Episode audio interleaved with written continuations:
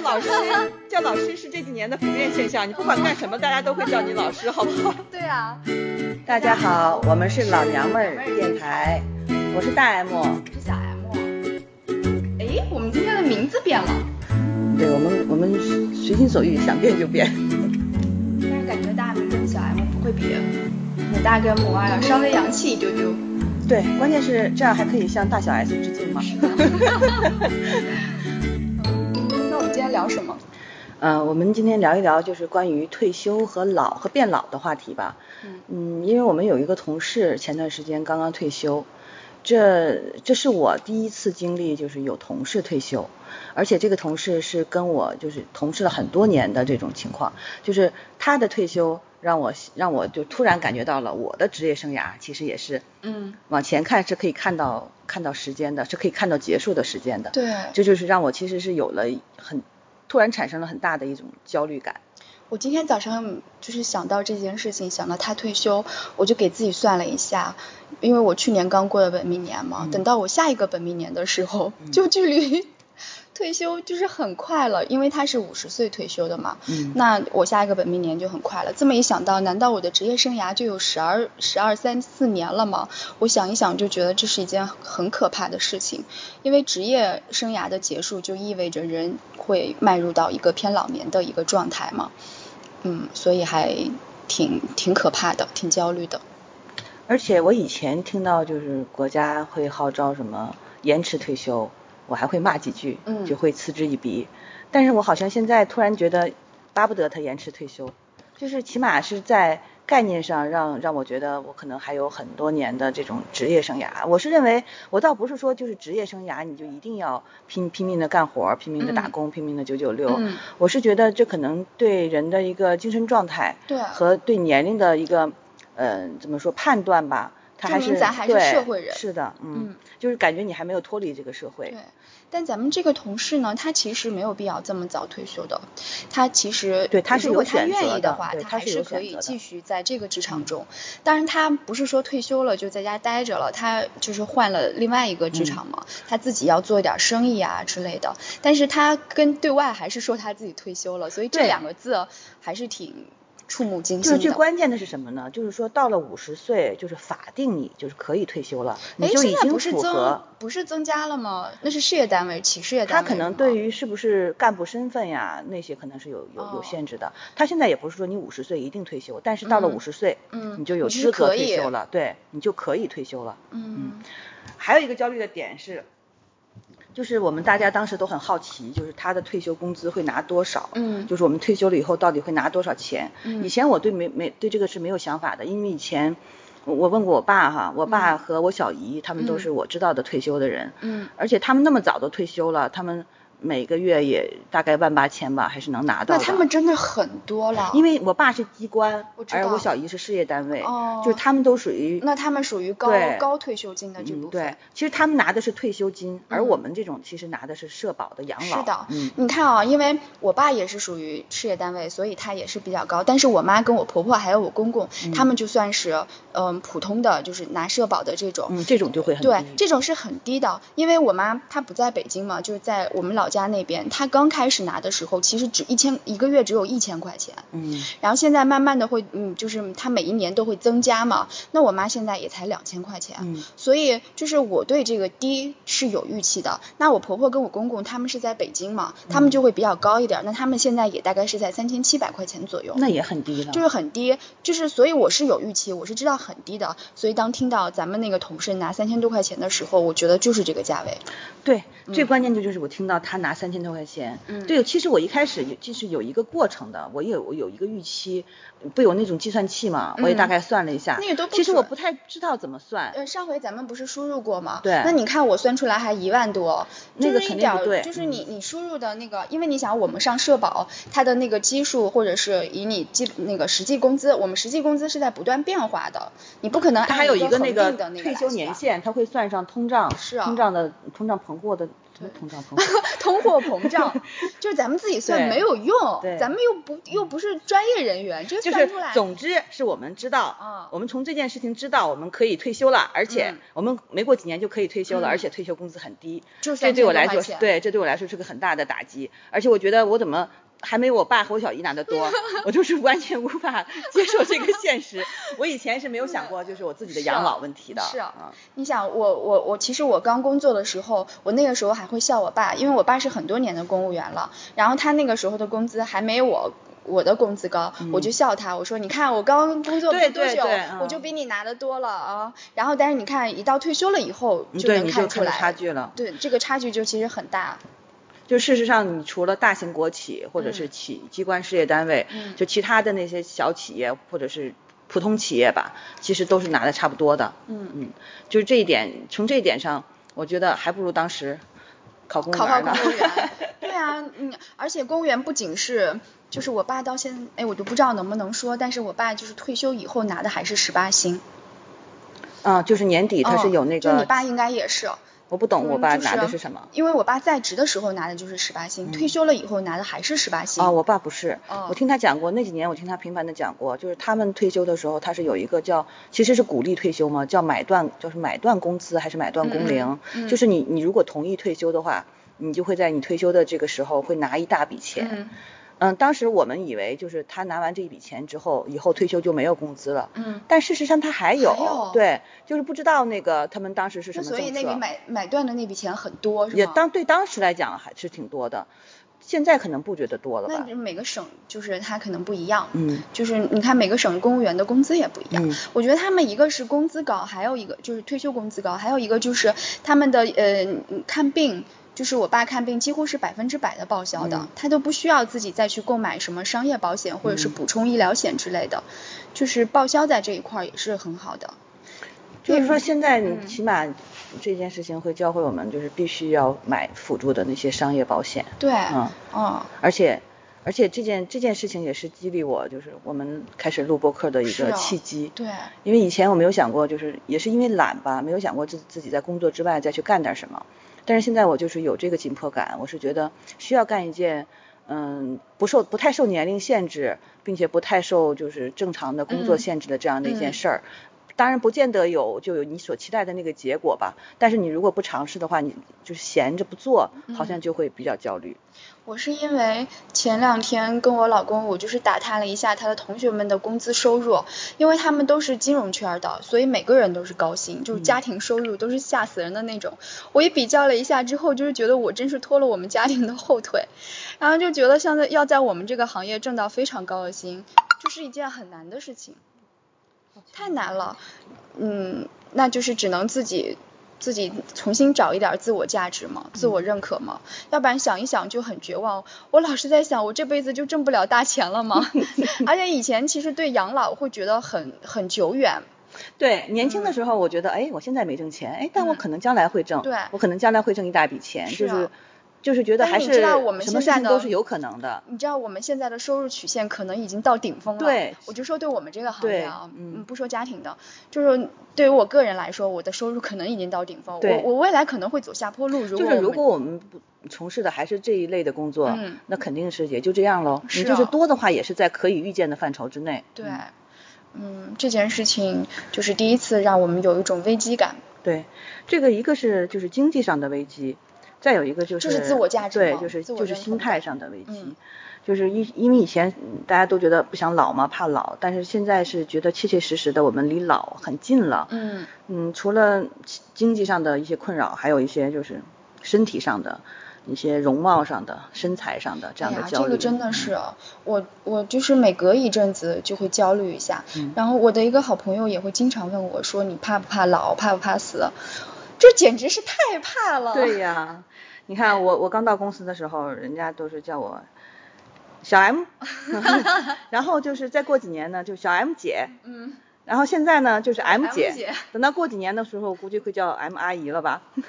我也是。呀，我去的时候之前人家都叫我名字的后两个字嘛，因为可以当英文名叫。然后后来就是懂事的小朋友们就会在那个英文名字后面加一个姐。我遇到最不懂事的就会直接叫我 M M 姐，就是呃很生气的，因为叫起来真的很不洋气。对，嗯嗯，而且这件事情是将心比心啊。我就是刚参加工作的时候，我们公司有一个年纪稍大点的同事。嗯，算对我们来讲算是前辈吧。他当时就是现在看起来，其实我们刚跟他同事的时候，他也不过就是四十二三岁。但是当我们当时在背后，你知道叫他什么吗？叫什么？他他姓的他的姓是以 W 开头的，我们就会叫他 W 奶奶。嗯。其实当时我们没有对他有任何不尊重的意思，但是我们在背后称呼他就是比较对比较就是比较直接的，就是比较迅速的，就是我们能想起来的名字就是 W 奶奶。嗯。我那天，我之前不是去采访一个那个，嗯，做脱口秀的嘛，然后我就问你们这里的受众是不是都很年轻啊？包括工作人员，包括来听的。他说其实我们，他说不年轻，他说几乎全部都是二十多岁的，说刚毕业的大学生其实很少。我说二十多岁的就不叫，就就就称为不年轻了。那要三十多岁的情何以堪呀？就尤其是在中国，就人人太多了，就是人的资源太多了，年轻人就是一年一年的，每一年都有新的，像竹笋一样的就生就就过来了。然后这些这些人导致我们就是就是在前些年吧，导致在工作岗位上，在公司当中很少见到就是年龄大的人，嗯，特别少。他们反不知道那些年龄稍长几岁的人都去干嘛了，反正就是在。职场圈当中就不太常见了，就当财务了吗？不知道。我觉得快，因为我快印象中快在我印象里，就是在我印象里，在在企业里，在职场圈当中，年龄稍大一点的，要么就消失了，要么就是他们就成为领导了。嗯。就很少有那种。哦，普通员工。对，基层员工，然后年纪还很大的。嗯。然后就算是有的话，你会觉得他好惨。哎，但是我觉得对于我们这个职业来说。嗯，年纪大一点了，当普通员工也没什么问题，人家会叫你什么什么老师。对，就是叫老师，叫老师是这几年的普遍现象。你不管干什么，大家都会叫你老师，好不好？对啊，然后你知道吗？就是，而且像我们这行，其实出去特别好骗人。嗯。就是，其实我每次我要是跟我的朋友们一起出去，我的朋友们在介绍我的时候。其实我没有告诉他们，呃，他们知道我都我只是普通员工，但是他们每次出去都会我说都会说我是主编，就是那一张，然后我就会我就会拽拽他，然后他就把我一怼，就 嗯嗯这是什么什么主编，我就心想说好吧，反正走到哪里去都被人家这么说，这个因为你无也无从考证。对这个，大家我被叫主编很多年了，哪怕即使我当时只是个小编辑，也是被叫主编的，因为。他们想不起来其他的词，但是你 看叫的时间多了，就变成真的了。那也许感谢他们叫的吧。首先，你是觉得你，嗯，表现有哪些表现让你觉得感觉到，嗯，我年纪大了，或者是我靠近，有可能胆小，对，胆子很小，嗯，嗯，这个胆子小，那你年轻的时候胆子大吗？我年轻的时候胆子肯定是很大的，就是在各方面胆子都很大，就是是一是很有主见的人，二是什么都去敢做，就是敢频繁的裸辞。嗯，就是职场如果稍微让我有点不满意，我一定是会立即跳槽的。无论是职场还是在亲密关系当中，就是谈恋爱啊什么的，如果有不满意，一定是以我的感受跟情感，就是喜欢这个东西是放在首位的。工作也是嘛，工作如果我不满意了，就会立即敢敢那个什么敢辞掉的。然后一个人也敢走夜路，就是胆子很大，各方方面面的胆子都是很大的。但是我现在呢，我我最。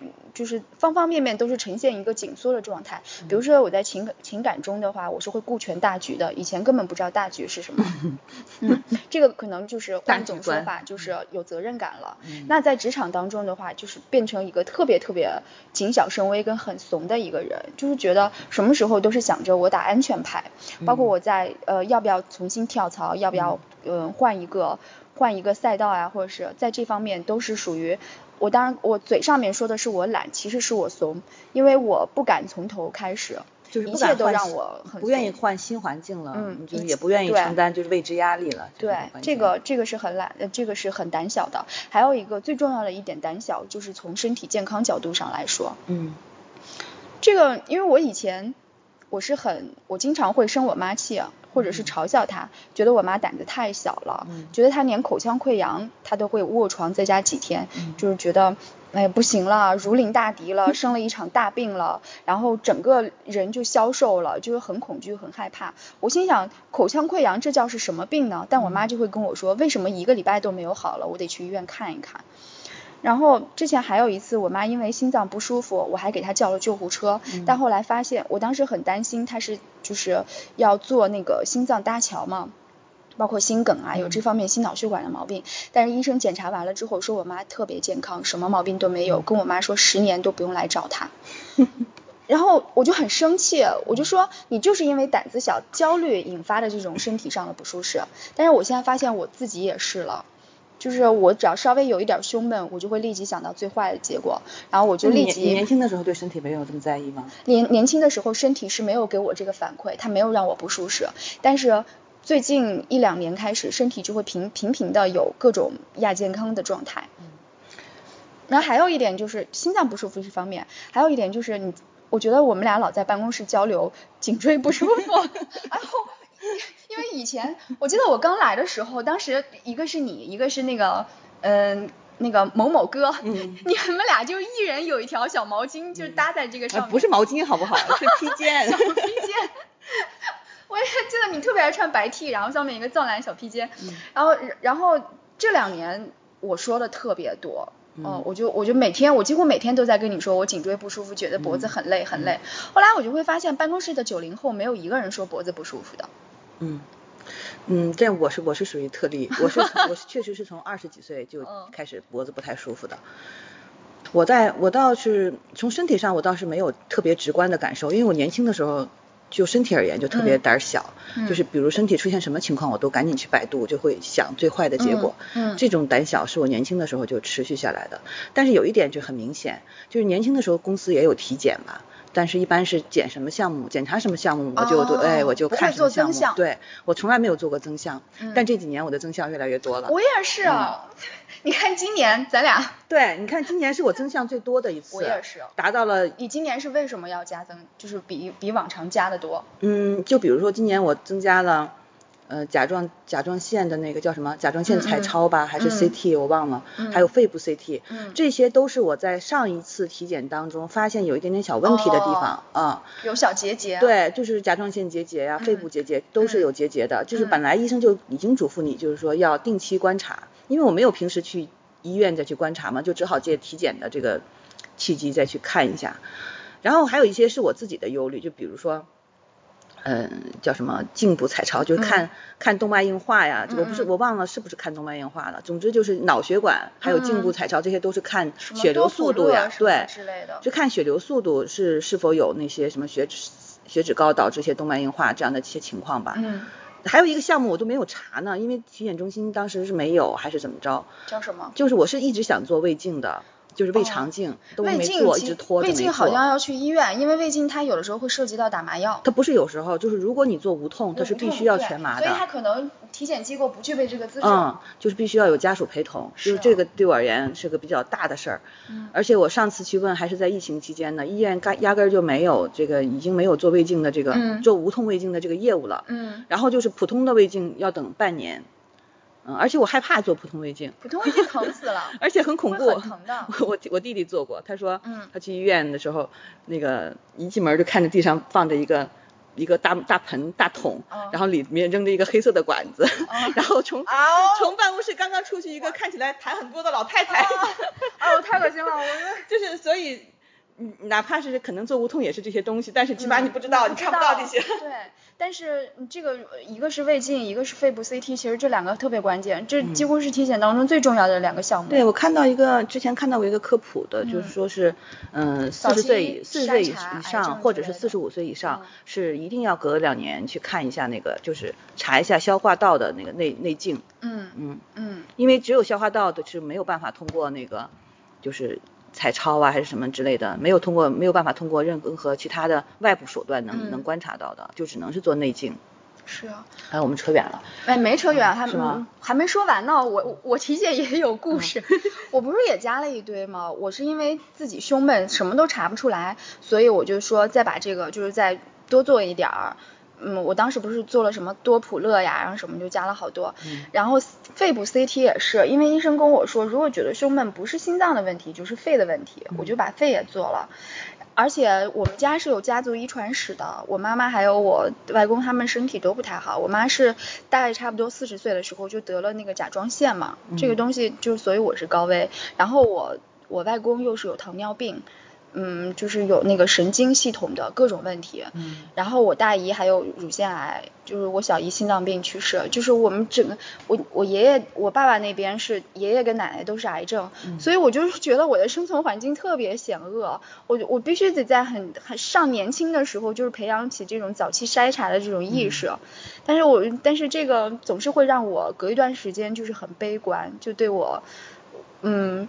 我现在是先对我爸我妈悲观，因为我觉得他们也属于家家族遗传的那种高危，然后到了他们之后，就是对自己也很悲观。这个，这个确实是很重要，因为这个不光是影响寿命的问题，它会影响到你将来的那个生存质量。就是将来你如果就算是你你你你还算长寿吧，但是如果你身体不好的话，那这个所谓的长寿的基因就是那个质量就很难保障了。我就我我无法想象，就是老年。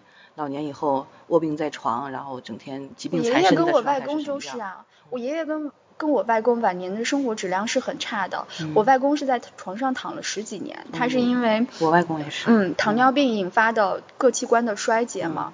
我爷爷是因为他那个扁桃体癌，其实如果早期把扁桃体割了就没什么事，但是他因为发现是晚期了嘛。他到最后没有办法进食，他的进食都是一根管子插进去，然后拿那个注射营养液进去嘛。我是因为目睹这一幕的，因为我爷爷之前身体都特别好，后来突然有一天，我爸跟我说爷爷癌症了，我就立即从学校，当时我还上大学，从学校就回去，发现床上的那个人就是。就是巨瘦，不能说话，开始注射。我当时因为我跟我爷爷感情其实一般，但我即便那样的话，我看见他就是唰的一下，就是哦，眼泪全部下来了。当时我就出去了。然后前两年我爸也觉得嗓子咳嗽老是不好，老是不好，就是咳嗽也 属于咳嗽，咳了一个月老是不好，他又很焦虑，他又去医医院就查他的那个，医生就说如果当时查出来有问题的话，就当场帮他把扁桃体割了。嗯。跟这些种种的家族的氛围，都让我觉得对老年充满了担忧。比较理想的老年，对，因为老是肯定是就是每个人不可避免的嘛。那我们聊一下就是比较理想的老年状态。就是我之前我刚认识你的时候吧，其实我对你的那个老年状态其实是有一番想象的 啊，因为我当时看了一本书，就是一个特别可爱的女作者，哎，我翻一翻，我当时截图了，我虽然没带那本书，但是我翻到那个截图了，我给你读一段吧，一小段。我我跟那个女女主角特别不是，他提到的一个那本书叫嗯幸得驻军为平生，然后他有一个其中有一篇，他都是一个小短篇的合集，他有一篇叫芳邻，嗯，就是讲他一个女女邻居，嗯，我给你读一下。好。早上在巷里碰见的那个女人，尽管她超过六十五，但我就是没法叫她老太太，因为很微妙。她白发新烫，她嘴上有红，她牵孙女的手。指甲上嵌钻，孙女耍赖要抠，他就娇斥连连。嗯，他有一种奇异的平等民主的态度，弄得祖孙倒像长幼姐妹。我上次见他是二十年前，那是他四季都穿旗袍，天天进舞厅，天天进舞厅。她丈夫很识趣，早早的就去世了。我知道，因为我记得最后一句话，当时你还给我看来着，然后说你看最后一句话写的多妙。我觉得你老了可能就是这个样子。哎，我可能没有这么就是如果你你丈夫识趣的话 就是我我可能他他其实这个很很精致，但是我不知道如果我理想中的话，要是那样的话也挺好的，因为我觉得嗯我外婆有一点点像，就是我外婆的整个精神状态，我外婆是我们家族当中就是属于比较。另类长寿的一只，因为呃我外婆的妈妈也是属于长寿型的，我外婆也是，我外婆今年快八十八岁了吧，然后就是跟我一样的瘦，嗯，特别的精干。我其实一直觉得最优雅的一老太太就是瘦，一定就是首先她就是有一个条件就是一定要瘦，但我这辈子估计是很难达到了，我只能变成一个富态的老胖太太好了。你你看我跟你就是每个人拥有什么的时候就不就不觉得好，我就是觉得富态的老富态的老太太好，我就会想到秦怡，就是她就是我想象当中的那种非常优雅的老去。那你看还有杨绛。杨绛也属于比较富态吧？不富态，她很瘦。是吗？当然，她也，她是比较朴实的那种老太太。嗯。嗯，但是有一些那种看起来很老派的洋派的老太太，都是一定要瘦的。嗯嗯。我如果以后可以像我外婆那样的话，我觉得其实很好。我外婆现在自己一个人住嘛，然后她每天会下楼跟她的老姐妹们，而且她的老姐妹们岁数都很大，都是八九十岁了，嗯，一起每天坐在一起聊天，然后互相加微信。然后，那他的那那些老姐妹们也都是独居，我外婆还会在微信群里头就是转发新闻呀什么之类的，身体也很好，主要是身体好，这一点特别好。性格上我就不说了，那又是另外一个话题了。我理想的老年状态，其实是过一种半群体生活。嗯。就是我抛，我想抛开家庭生活。当然，我其实我想了想，老年的以后，如果孩子也不在身边了的话，这个对孩子肯定是不会在身边的。嗯。那样的话，其实。嗯，人是相对自由的，应该是最自由的一个阶段，人生就是除了年轻的时候，嗯，而且也没有父母了，嗯，那个时候我觉得，如果是有三两个知己，比如说闺蜜、老闺蜜，每天在一块儿见见闺蜜的身体还得好。那就是说，这个要求没有老到没有老到一定程度的时候，我跟你也就是在六十五到七十之间这个阶段就是比如说你见你一起健健身呀，打打麻将啊，嗯，然后如果圈圈子当中再有一两个，也不要太多，老头不能太多，嗯，一两个风趣点的、干净点的老头那就更好了。是啊，嗯，我爸我妈就处在现在这个年龄阶段跟状态，我爸就是朋友圈里头那种长得帅的老头。嗯，那你爸就是充当的这个角色。哎，你别说我爸也是。对啊，你爸肯定是啊。我爸可受老太太们欢迎了，对就是在圈子里一直是中心。嗯，就是我是希望我能成为这样的人，我不能我不不需要成为中心，我就是需要有伴儿就行了。我也是。你看之前有一个韩剧，就是我亲爱的朋友们。嗯。嗯，他讲的就是一帮老闺蜜。嗯。在一起，然后大家就是老年过的是一种半群居的生活，各自也有各自的问题，但是当闺蜜有问题的时候，她们就会出出来冲出来帮忙，最后。她们就是大家一起开着一辆房车去自驾了。嗯，最关键的就是要身体好。对，身体好。另外，你不需要照顾别人，然后别人也不需要照顾你。对。就这个阶段应该是最好的一个阶段了。是。但这个阶段其实还比较短暂。嗯，对，那就再往上一点，那就属于高龄老太太了。嗯。高龄的话，那我的想象就是，我可以住，比如说去老养条件好一点的养老院，然后。呃，这个时候就体现在有后代的可能好处是什么？就我不需要我儿子经常陪来陪着我，我也不需要生活在他身边。嗯。但是他可以隔段时间来来养老院看看，看看我有没有受欺负。就是如果我受到那个，比如说院方的欺负啦，或者是周围的老头老太太欺负啦，他可以帮我管一管。对，知道我家里是有人，不是没有人管的孤寡老太太就可以了。是。就是我对我儿子将来对我照顾的想象，所有的想象其实都集中在这儿了，我不需要他做更多。当然，前提是我还有钱进条件不错的养老院的话。对，我有个好朋友，他现在单身嘛。嗯，我我之前就有一次问他，我说你有考虑过会换一个城市吗？因为这个问题我曾经问过我自己，但是答案是不能，因为拖家带口的，我已经自觉这条把这条路就给切断了。啊，我觉得他单身会一个人很自由，他完全可以，如果愿意的话换一个城市。然后他说我没有想过，他说如果老了我没有可以一起住进养老院的好朋友，我可能会回老家去养老。当时那一瞬间，我就突然有一种悲从中来，就是我竟然作为一个旁观者而产生了类似于他自己的内心体验。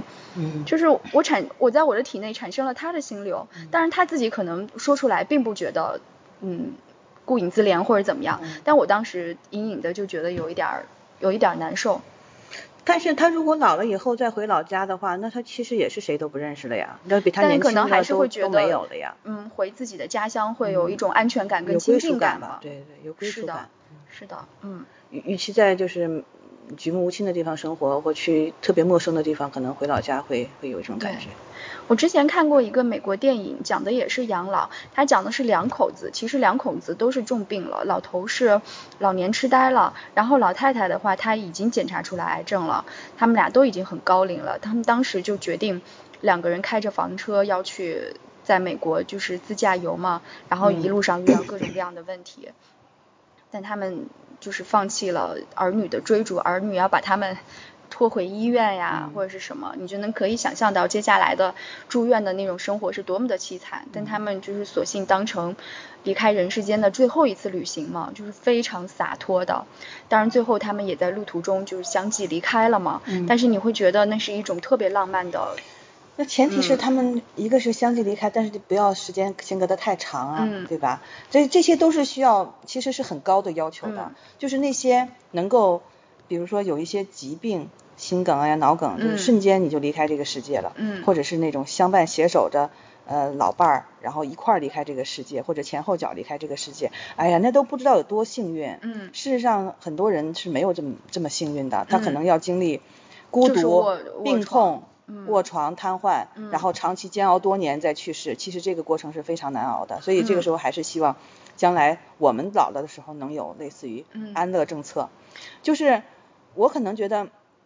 我是这么想的，如果我将来就是有，比如说老年痴呆吧，就是如果是到时候我没有神智了，那我一定要在就是说觉得就不太好的时候，上上清醒的时候要立遗嘱，就是在我彻底失去就是判断能力和神智以后，就是一定我要执行这种安乐死，因为我安乐死我觉得，但是你没有神智了，你对你的自身，我是觉得我们有生之年还不可能，那未必呀，但是还已经已经瑞士不都有了吗？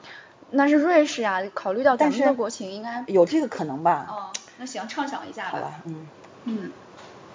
你其实老年痴呆症这两年，你就特别多，特别多。嗯。前段时间就是那个被困在时间里的父亲，嗯，他就是，你看完了以后就是特别压抑，就是那个老头就是完全混乱了，他其实是很。很孤立无援的，他每一次清醒了之后，他自己记得的东西就是完全颠覆了，因为他已经不认识周围的人了，所以对每他还有一个，他其实是还处在一个就是他记忆消失和未消失的这个过程当中，他就是时而清醒时而糊涂，所以每次记忆起来，比如说你，至于我来说，我每次回记忆起来你你。你有的时候是我的女儿，你有的时候是一个陌生人，对，你有或者是我记起来你的时候，你还是个孩子，都有这个可能。对，最最惨的是，就是他完全失去神智了。其实那样也好，也不好。我有一个，我有个好朋友，他妈妈就是老年痴痴呆症去世的。他跟我说，他那两年就是根本过不去，他特别特别难受嘛。他说他妈妈刚去世的时候，他们群里头人。就大家，因为大家不知道他妈妈去世的事情，也不也不知道他妈妈因为什么病去世，大家就调侃，就调侃了他一句，说我看你老年痴呆了吧？他当即就跟那个人掰了，因为戳中了他的软肋嘛，他最痛苦的那个地方。哎呀，又聊得不开心了。是啊，我我想，我妈四五十岁的时候就开始频繁的打麻将，我我说你能不能不要打麻将了？我妈说打麻将防止老年痴呆。嗯，对，对，他们是真的吗？对，是的。我妈，我妈。但是打麻将的那个，它是防止那个脑脑萎缩嘛，就是你的脑子始终是在那个考虑和思索思索。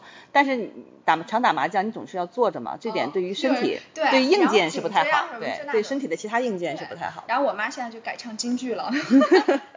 哎，我还想到有一点啊，就是我会发现，一般就是到人到中年之后，特别容易，比如说。开开开始看哲学的书，开始信佛，开始看国学，佛学，有信仰了。嗯，这是这是我这两年，因为我身边有一个好朋友这么做了之后，你对你刚开始对这个有了解，你会你就会发现，原来身边有很多人都是这样。然后你会问他为什么会这样？第一个是因为现实生活中有处理不了的困境。解决不了的问题，还有一个就是特别特别的怕死，怕老，就是管他有没有这个可能呢，我们试试呗，就是这个意思。就是就是非常非常的怕死的。那么就是学佛也好，或者就是听人家说国学或者是哲学这些东西，其实他们都都差不多，都是为了让自己内心稍微强大一点，可以稍微有一点勇气来面对死亡这件事情。太沉重了，有的时候。嗯。大家就是不爱听嘛，因为现在现比如说我吧，我连看电影、看电视剧我都不想看那些就特别沉重、特别累，让我心特别累的那个内容。嗯，我也是，但是我还是会看。嗯，那我们就聊一另外一个稍微轻松点的话题。嗯。就是比如说，嗯，如果老了以后，你的另一半、你的另一个人的你老公先你而先你而去，嗯，那你会再找吗？你会再重新组组建家庭吗？我不会，我先说我不会。你为什么不会？啊，我是觉得我不需要，我不需要老伴儿，而且我巴不得自己自由自在呢。而且万一他他他需要你照顾呢，那更惨。哎，你这么一说的话哈。我我就在想，我可能需要一个伴，但不一定是男的还是女的。就如果我可以跟好朋友一起住也行。这就是我刚才提到为什么要跟好朋友因为我觉得等到老了以后，性别一点都不重要了，男女关系一点都不重要。而且我不想承担就是相互照顾的照顾的责任。嗯。你要是如果有老姐妹或者是老闺蜜、老伙伴，你不存在这个责任，大家是就是平等相处的嘛。如果我照顾你，那可能是基于某种就是是是是情谊上的那个，但是如果你有老伴儿，就不一样了。就是当然。他也可以照顾你，这就像我刚才说的，又回到我一开始那个话题上了。你你就跟那种日本老太太的心态是一样的。我是想自由自在的，我不想照顾任何人，而且以我的，关键是我是我觉我觉得我的生活能力太强了。嗯。就是比如说在任何家务啊、做饭呀、照顾人，我特别是就是说在这方面特别厉害。嗯，我我打理自己是没有问题的，我打理别人其实也没有问题。但是这样的话，就是所有的责任，我会有这个责任。对，老娘不愿意。对，老娘就要自己。我干嘛要给自己？是啊，嗯，加码呢？对，我我之前有个好朋友，他也是单身嘛，他就跟我说，他说我老了以后他很怕孤独，他说我可不可以就跟你住一个小区，我不会去打扰你，我只要知道我还有一个朋友是住在一起的就好。嗯，对，嗯，就是还是要有伙伴儿，但是呢，就是老伴儿可以免了。但是我还是没有办法回答你问的那个问题，因为你。我们没在聊这一段之前，如果你问我的话，我可能会找一个，我可能会。你还得看多大？对，第一是看多大，是什么年龄？但是，但是我后来我就想到了，其实我需要的不是一个老头儿，嗯，不是这种爱情方面的，只是需要有一个人，我需要有一个人，嗯嗯，因为我不太喜，不太能够过得好，就是自己一个人的生活，嗯，就是。嗯，其实我有，我可能是有可能能过得好的，但是我在心理上还是有一种依赖感，还是喜欢跟人在一起。嗯。OK，但是我这期其实也是有准备的。嗯。其实那天半夜我想了好多，其实我今天都忘了，好多都忘了我当时想的。但是我当时满脑子都是那个。明天晚上为什么会？着，想到第二天聊这话题，我就。